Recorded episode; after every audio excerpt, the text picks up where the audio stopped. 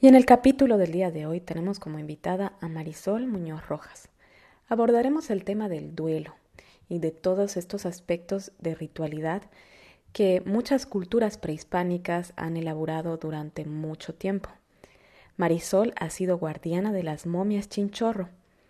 Y usted se preguntará, ¿quiénes son las momias chinchorro? Pues bueno, las momias chinchorro son las momias más antiguas del mundo incluso más antiguas que las momias de Egipto. Tienen una datación de alrededor de 8.000 años. Y Marisol nos estará contando desde la localidad donde ella vive, la quebrada Quipisca, acerca de estos procesos de momificación y cuáles son sus particularidades y aspectos interesantes para que estas momias se sigan conservando hasta el día de hoy. Abordaremos el duelo hacia la máxima expresión y navegaremos hacia esas viejas culturas que ya practicaban desde hace mucho tiempo los rituales de duelo y de momificación. Bienvenidos. Sabes de dónde vengo, sabes de dónde yo soy. Máscaras bien pintadas, la música en la ventana mirando sentada el tiempo, su plegaria circular. Viejas tardes en la luz solar. Vamos a hablar sobre el duelo y las tradiciones.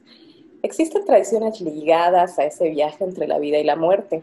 Espíritus, seres, vienen y van.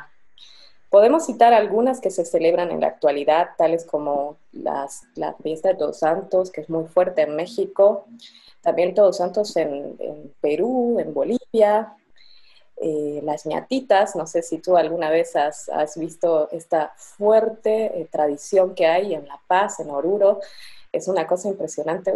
yo tengo un montón de, de historias con respecto a las ñatitas que me han dejado impresionadas y que se celebran, se celebran eh, el 8 de noviembre. Y bueno, eh, cuéntanos un poco sobre tu experiencia con respecto al duelo. ¿Qué, ¿Qué, es lo que te aproxima al duelo? ¿Qué es lo que, lo que tú puedes contar de estos procesos eh, que van ligados desde el inicio de la concepción y la construcción cultural de nuestros pueblos prehispánicos y que a partir de ese sincretismo que, hemos tenido a lo largo de más de más de 500 años, porque al final, antes de que lleguen eh, los colonizadores, eh, ya había también sincretismo dentro de nuestras culturas prehispánicas y se iban cruzando mensajes, costumbres, tradiciones, y ahí se iba haciendo una amalgama eh, de de costumbres en, diferentes regiones, eh, particularmente del área del Collasuyo, por ejemplo, de, donde tú, eh, como bien has dicho eh, anteriormente, es el área donde tú te has especializado. Cuéntanos sobre tu experiencia. Mira, el duelo es algo muy importante, ¿no? Para nuestra sociedad, porque si hay algo que nosotros los aymaras o las sociedades andinas tienen claro, es que vamos a morir, ¿no? Y si hay algo que valorizamos y respetamos mucho y es parte de nuestra cosmovisión, es el pasado. Porque el pasado es algo que lo sabemos, que sabemos cómo fue. Oímos a nuestros abuelos, nos transmitieron cómo fue el pasado, ¿no? En cambio, el futuro es algo incierto, donde nosotros tenemos que agarrarnos de todo nuestro pasado para poder avanzar. En cambio, el pasado es algo que no podemos dudar, ¿no? Está ahí. Nuestros ancestros están ahí los escuchamos, los oímos, los esperamos. Entonces el duelo es muy importante. Es muy importante los rituales hacia la muerte porque estamos recibiendo a nuestros abuelos, ¿no? Incluso a los abuelos que ya no recordamos, ¿no? No sabemos sus nombres, pero aún así sabemos y los sentimos sobre todo en esta fecha, ¿no?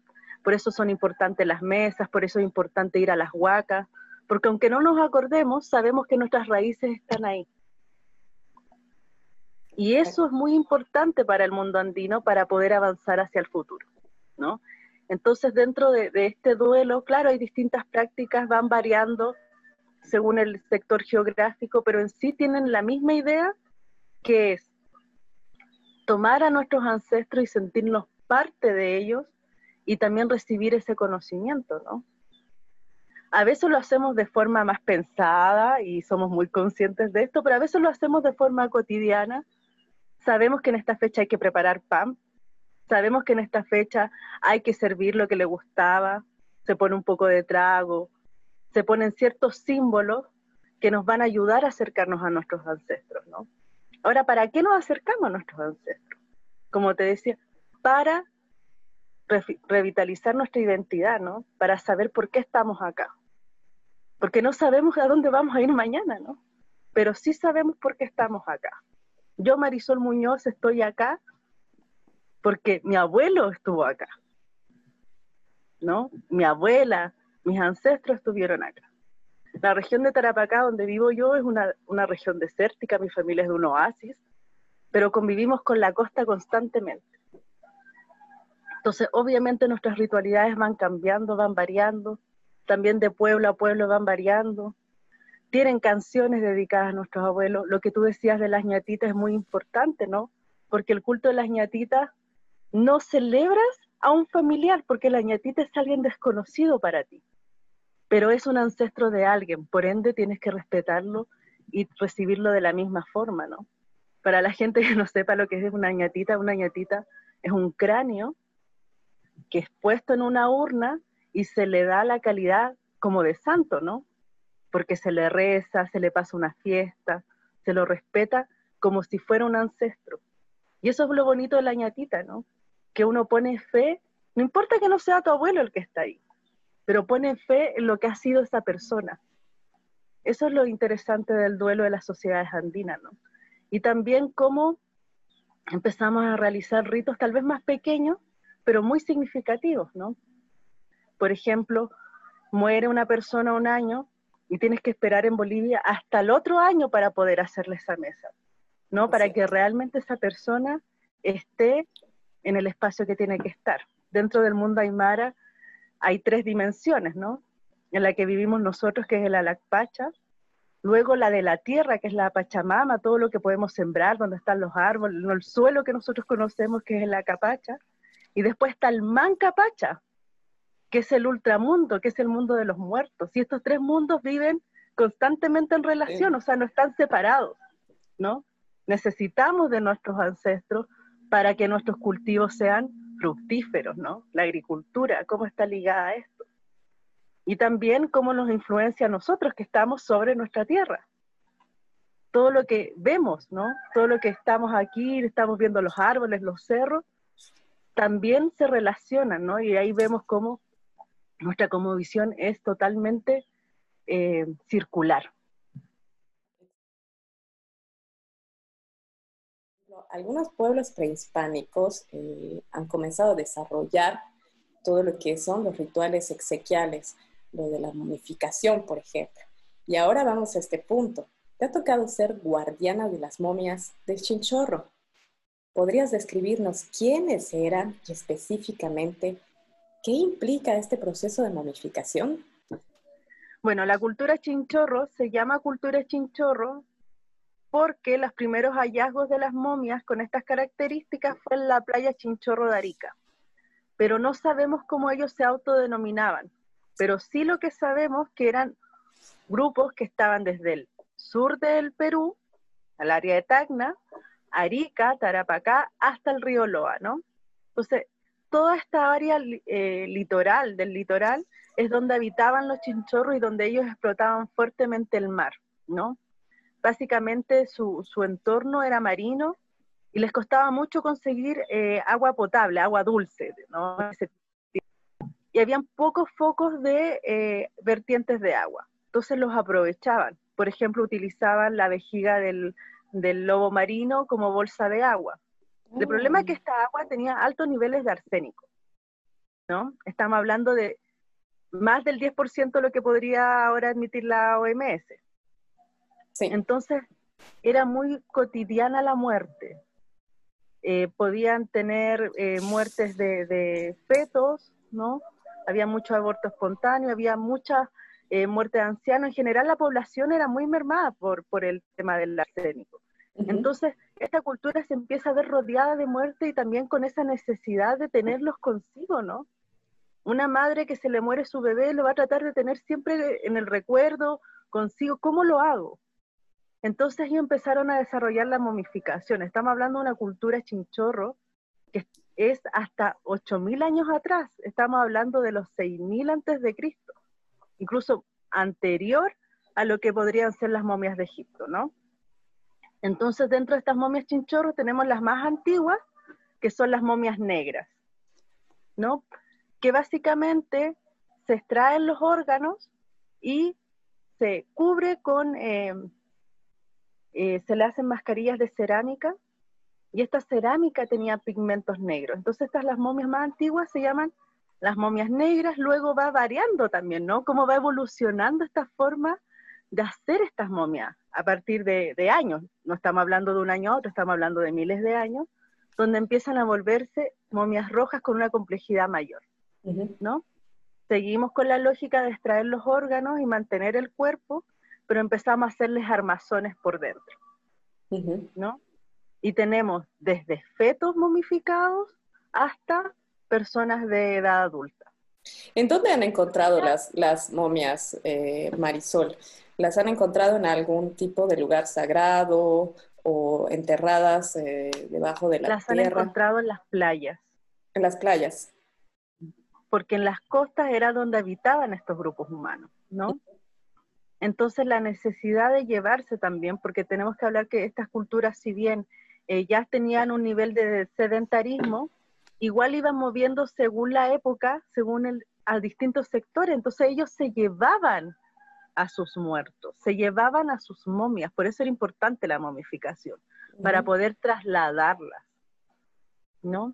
Entonces luego ya tenemos unas momias que ya son las que les denominan que, que, están envueltas, vendadas, donde ya vemos que no solamente extraen los órganos, sino que los huesos los acomodan. Entonces vemos momias como de menor tamaño, y decimos que son chiquititos, no, es que agarraban las extremidades, las doblaban y las embarrilaban. ¿Qué significaba? Que las envolvían, ¿no? Les daban una propia forma. Voy a anotarme esa palabra porque no la conozco. Embarrilar. Embarrilar. Las tejedoras las conocen mucho porque tiene que ver mucho con el tema de, de tejido, ¿no? El embarrilado. Entonces, esta cultura va siendo de forma cotidiana un ritual hacia la muerte. Y obviamente debe haber creado también gente que se dedique exclusivamente a esto. Entonces nos vemos una sociedad tan arcaica como nos imaginamos 8.000 años atrás. Vemos una sociedad muy consciente de la muerte, muy consciente del duelo y muy consciente también de técnicas de momificación, ¿no? Las iguias se pueden encontrar en las culturas chinchorro. Podemos ver pequeñas estatuillas de momias, ¿no? Ah, sí. De cerámica, pequeñas estatuillas de cerámica que tratan de mostrar una pequeña momia, ¿no? un pequeño ancestro. Entonces, qué importante también es tener un elemento que lo podamos llevar con nosotros, ¿no? Para seguir recordando el duelo. Entonces, cuando ahora vemos nuestra sociedad actual y vemos una mamá que sigue manteniendo tal vez la foto de su hijo muerto ahí, nos hace mucho sentido que ellos también tuvieran ese tipo de elementos, ¿no? Es una resignificación. Son nuestros nuestros seres queridos los que se han partido, ¿no? Y también nosotros lo hacemos porque esperamos que alguien lo haga por nosotros.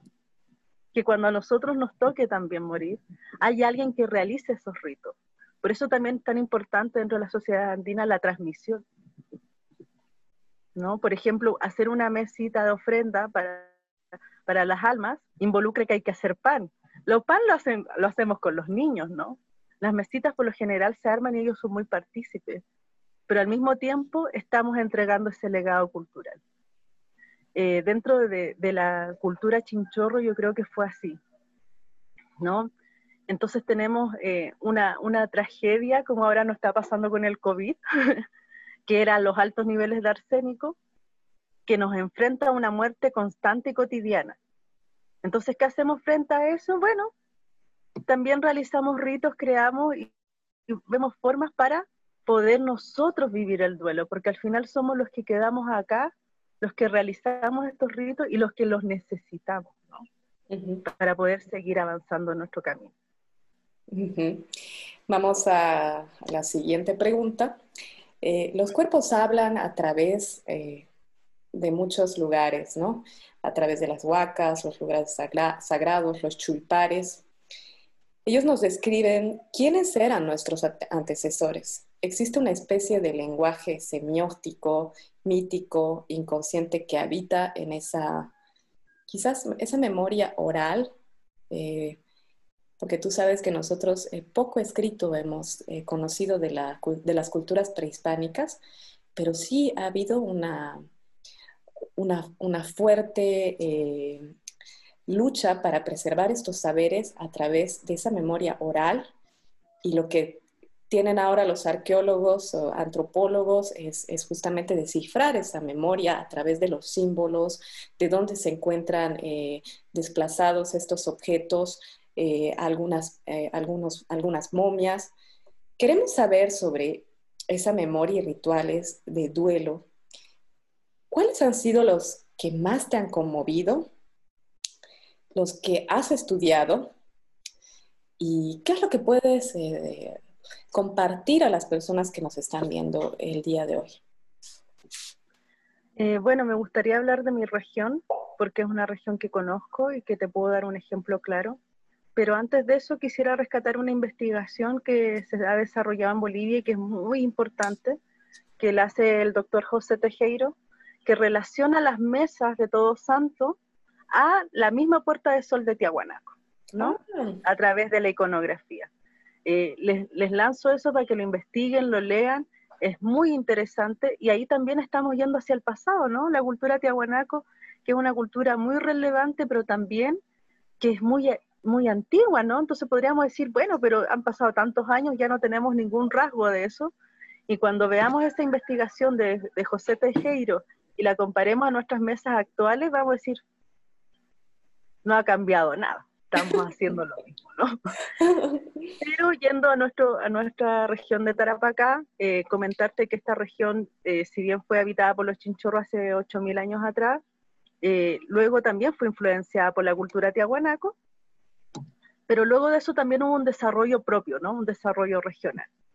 Y este desarrollo regional termina cuando también es influenciado por los incas los incas venían a extraer a esta área sobre todo eh, plata, ¿no? Había una mina llamada Guantajaya donde se extraía plata.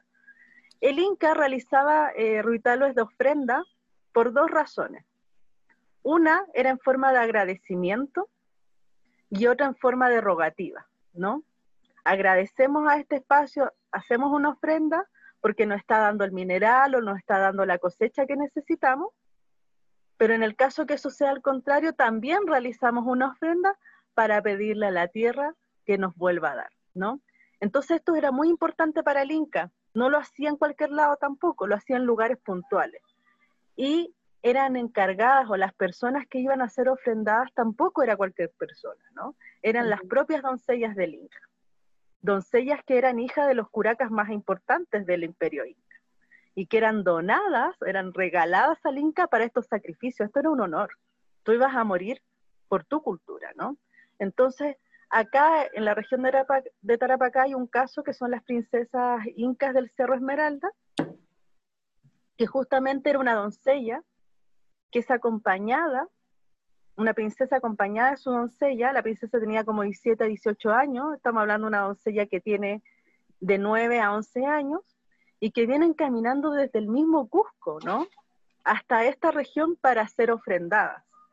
Esto ha sido corroborado obviamente por los arqueólogos, por los arqueólogos físicos, donde a través de la dieta han corroborado cómo ha ido cambiando su dieta desde que salieron de Cusco hasta que llegaron a la costa a comer pescado, ¿no?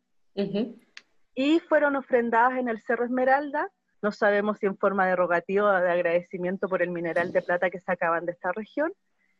Y eh, ellas también se encuentran momificadas, ya que fueron enterradas en un cerro, como les digo, estamos en una área desértica, entonces la momificación se hace muy fácil. Pero la gracia que tienen ellas, o lo, que quiero rescatar de, este, de este hallazgo arqueológico, es que ellas estaban con un ajuar, ¿no? Y este ajuar es muy relevante porque nos habla de la importancia que tiene la muerte. En primer lugar, tenían estatuillas de plata en las manos, típico de un capatcocha, como se llaman esto, este tipo de, ofrendas del Inca, ¿no?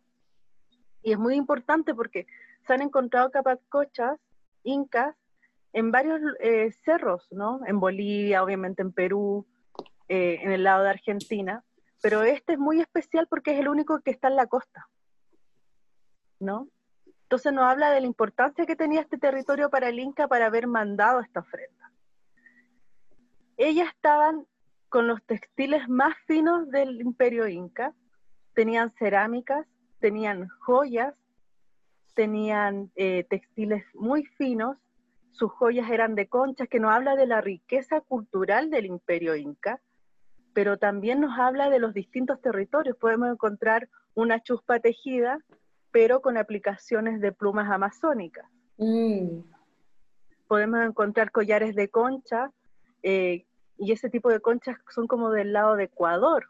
Entonces estamos hablando de cómo el imperio inca, de sus distintos territorios, tenía como esos pequeños tesoros que eran ofrendados, ¿no? Era un poco eh, los lugares llegado a introducirse, ¿no? Sus lugares, los lugares donde ellos han conquistado probablemente y que cada uno de esos elementos acompañaba eh, a las doncellas, ¿no? Claro, y, por ejemplo, una de las últimas investigaciones de estas doncellas es que poseían cinabrio. El cinabrio es un polvo rojo, carmesí, muy, muy lindo, que era en esa época utilizado como maquillaje, pero que ahora sabemos que es altamente tóxico, ¿no? bueno. Tiene que tener ciertas, ciertas eh, por ejemplo, tiene que estar a muy alta temperatura, tienen que pasar ciertas cosas para que eso sea efectivo. Pero nos habla también de una sociedad donde, donde era muy importante lo que iba a pasar después de la muerte, ¿no? Entonces era muy importante qué se iba a poner, qué se tenían que llevar, ¿no? Y dentro de las cosas que se tenían que llevar, también tenías que llevar tu maquillaje, ¿no? Si nos ponemos a pensar cuando viajamos, cuántas cosas metemos en nuestra maleta. Si tuviéramos que irnos mañana o si nos avisaran, también vamos preparando cosas. Entonces, a veces nos extrañamos de estas cosas, pero cuando vemos nuestra vida cotidiana decimos, yo haría lo mismo, ¿no? Exactamente. Es relevante este, este, eh, distintas culturas que van realizando, claro, tal vez con su especialidad o con distintas formas, pero qué importante, ¿no? Es el ritual hacia la muerte, qué importantes son los objetos que acompañan al difunto. Porque no está hablando de que ahí no, no queda, sino que hay un futuro después de eso, ¿no? Y ahí volvemos a lo que decíamos al inicio de que estos, estos tres espacios de la cosmovisión, de arriba, de acá, de donde vivimos y el, el del inframundo, conviven de forma cotidiana, ¿no? Nos preparamos para estar en cualquiera de estos espacios. Sí, es muy interesante lo que dices, ¿no? Porque también cuando, cuando estamos por hacer eh, eh, lo que es el velatorio, eh, lo que es la despedida, el último adiós de nuestros difuntos, están los tanatólogos, por ejemplo. Y así muchas artes se han ido desarrollando, ¿no? Los tanatólogos o las personas, los familiares también, eh, depende de la elección de la familia o la tradición también, eh, eh, limpian al difunto, visten al difunto, ves una fotografía y dices, mira, se veía así hace tanto tiempo, así lo quiero recordar. Al, difunto se lo, se lo maquilla, se le pinta las canas, se, le pone la mejor eh, prenda de vestir que probablemente tenía. Y así estas cosas, eh, uno cuando reflexiona sobre esto hace una conexión profunda de, lo que somos eh, como construcción social, pero que tampoco, como tú dices, hemos cambiado inmensamente, seguimos siendo la misma cosa ligada a un ser superior en la vida terrenal y, a todo esto que son las fuerzas telúricas de donde nace más vida, ¿no?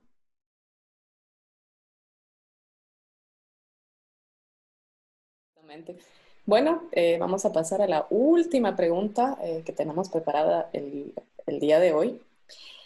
Y estamos hablando eh, de toda esta fecha, eh, del duelo, de la ritualidad, de todos santos. Hemos desglosado el tema eh, desde diferentes visiones, desde distintas perspectivas, pero ahora el tema de la pandemia ha afectado muchísimo a que se lleve a cabo estos rituales y ni siquiera en algunos lugares se permite visitar los cementerios o se permite eh, vivir esta ritualidad que era parte de, la tradición eh, anual que, se vivía. Y, bueno, ¿qué es lo que nos puedes contar tú eh, con respecto al pueblo donde estás? Porque sé que estás viviendo cerca de, de una localidad alejada de la ciudad, digamos, en una población rural, ¿cuál es el mensaje que quieres dejar a las, a las personas en, en esta celebración poco común eh, de la fiesta de Todos Santos? Ha sido un año bastante complejo, ¿no? Bastante incertidumbre, más que tal vez complejo. Y claro, esto para, para las sociedades andinas que, que vivimos en base a a un esquema anual a la agricultura, eh, donde en tantas fechas se hacen ciertos rituales, donde en estas fechas esperamos a nuestros muertos. Nos encontramos a veces eh, con una cuarentena que no nos deja subir a los pueblos, ¿no? Que no nos deja incluso llevar alimentos para ver si están bien los abuelos, donde está bien cuidarnos, pero cuando tenemos eh, localidades aisladas es bastante preocupante. Y cuando esto se empieza a mezclar con muertes, el no poder eh, realizar el duelo o las ceremonias rituales para, para, que esta persona se vaya tranquila a su espacio, claro, queda esta, esta sensación de que no, no, no pude hacerlo, ¿no? Eh, ¿Cómo estará? Eh, no lo despedí bien. Entonces, si bien todos de forma personal tenemos distintas formas de aceptar también la muerte, ¿no? Hay gente que la aceptamos de, forma inmediata y entendemos que esa persona ya no va a estar. Pero hay otras personas que les cuesta un poco más, incluso años, el aceptar que ese ser querido ya no está. Entonces, desde ese contexto, claro, nos ha afectado esta pandemia, pero yo creo que todos estos temas tienen que ver también con una espiritualidad muy personal, porque si bien ha habido gente que no ha podido hacer los ritos, no significa que no los haya pensado o no los haya sentido, ¿no? Y este espacio de Todos Santos, donde por lo menos acá en esta área ya tenemos un poquito más de libertad para poder movernos entre los pueblos, eh, claro, las mesas han pasado a reemplazar estos ritos que no se pudieron hacer por la pandemia, ¿no? Esto ha sido como la instancia para poder que esta almita se pueda ir en paz, ¿no? Ya nos visitó y que pueda de alguna vez eh, eh, poder tomar su camino en paz. Pero ha sido complejo este año, ha sido eh, bastante difícil porque, por ejemplo, no sé, el 21 de junio, que para nosotros es tan importante el solsticio de invierno, la mesa de ofrenda yo la hice en el patio de mi casa, ¿no? Cuando estamos acostumbrados a veces a subir a los cerros a esperar. los, primeros, rayos del sol. Entonces, creo que, claro, uno tiene que adaptarse, eh, la pandemia es algo que nos ha afectado a todos por igual, pero la identidad uno la, lleva estando en el pueblo, estando en la ciudad o incluso estando en Europa, ¿no? Estoy muy segura que mucho de, la gente que nos está yendo ahora, aunque sea un platito de comida extra, puso en su mesa. A una velita.